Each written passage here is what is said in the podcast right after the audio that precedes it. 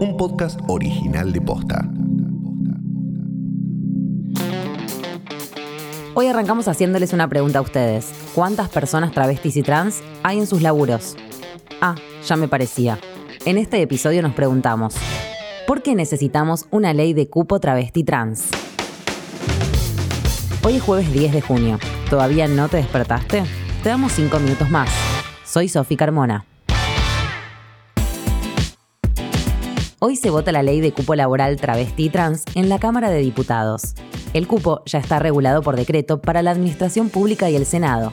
Y además existen leyes como esta en varias provincias y municipios. Pero la normativa a nivel nacional viene a exigirlo en todo el país. En concreto, establece un cupo laboral de travestis y trans del 1% en el ámbito público y apoyo financiero a proyectos productivos de estas comunidades llega a la Cámara con dictamen favorable de las comisiones de Mujeres y Diversidad, Legislación del Trabajo y Presupuesto y Hacienda. Pero, bueno, sabemos que donde surge un derecho, surge una resistencia totalmente irracional y hasta un toque medieval. Aunque a muchos nos parezca obvio que es muy positivo crear inclusión laboral para sectores vulnerables, no todos piensan así. Hablamos con Marianne Letieri, profesora de inglés y coordinadora en el bachillerato Mocha Celis, también vocera de Contrata Trans, que nos explica en qué consiste la ley. Bueno, la ley establece un cupo para la población travesti trans de empleabilidad dentro del sector privado y del sector estatal. Y también dentro de la ley se contempla el acompañamiento que debe hacerse porque estamos hablando de una población que históricamente quedó por fuera del mercado laboral e incluso también por fuera de la pata educativa, ya sea para terminar sus estudios o eh, para adquirir eh, ciertas herramientas como tecnología, idioma y demás. Entonces lo que se establece también es poder hacer ese acompañamiento mediante fomentar eh, formaciones, eh, articular con otros organismos de que, de que puedan brindar capacitaciones o cuestiones adjuntas a la educación. Por eso se habla de una ley que es mucho más integral que el decreto que salió en, en diciembre pasado. Marian, algunos sectores todavía presentan resistencias o se oponen a que salga la ley. ¿Quiénes son y por qué?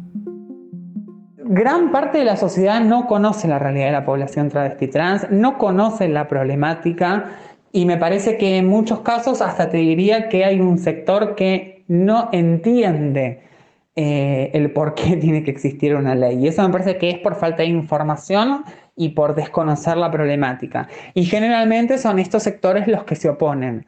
No, no olvidemos los sectores históricos que eh, nunca nos han dado posibilidades, ¿no? Digo, las grandes empresas o depende también mucho de, las diferencias de edades. Digo, estamos en un contexto eh, social donde, se están, ah, donde está habiendo un choque generacional y todavía hay una generación que se sigue oponiendo porque se justifican en, mi época no pasado, yo tengo otra crianza, cuando en realidad las personas trans estamos desde todas las épocas, con la diferencia que hubo otros momentos donde se nos invisibilizaba o no se nos permitía expresar el género, como por ahí está sucediendo en este último tiempo.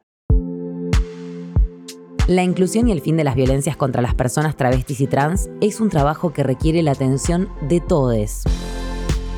Ahora que sabes esto, podés apoyar esta jornada de votación súper importante como mejor te salga podés difundir el mensaje de los activistas que apoyan la ley o, por qué no, compartir este podcast para seguir informando. Salí de la cama. Buen día.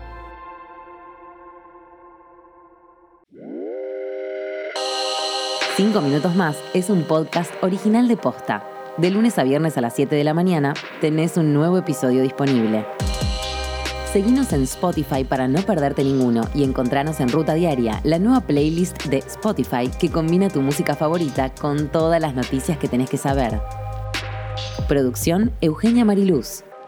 Guión Lucía Cholaquian Herrera y Tamara Talesnik. Edición Leo Fernández. Coordinación de producción Lucila Lopardo. Y en la producción ejecutiva, Luciano Banchero y Diego del Agostino. Soy Sofi Carmona. Escuchaste, entendiste. Pedimos cinco minutos más. Hasta mañana.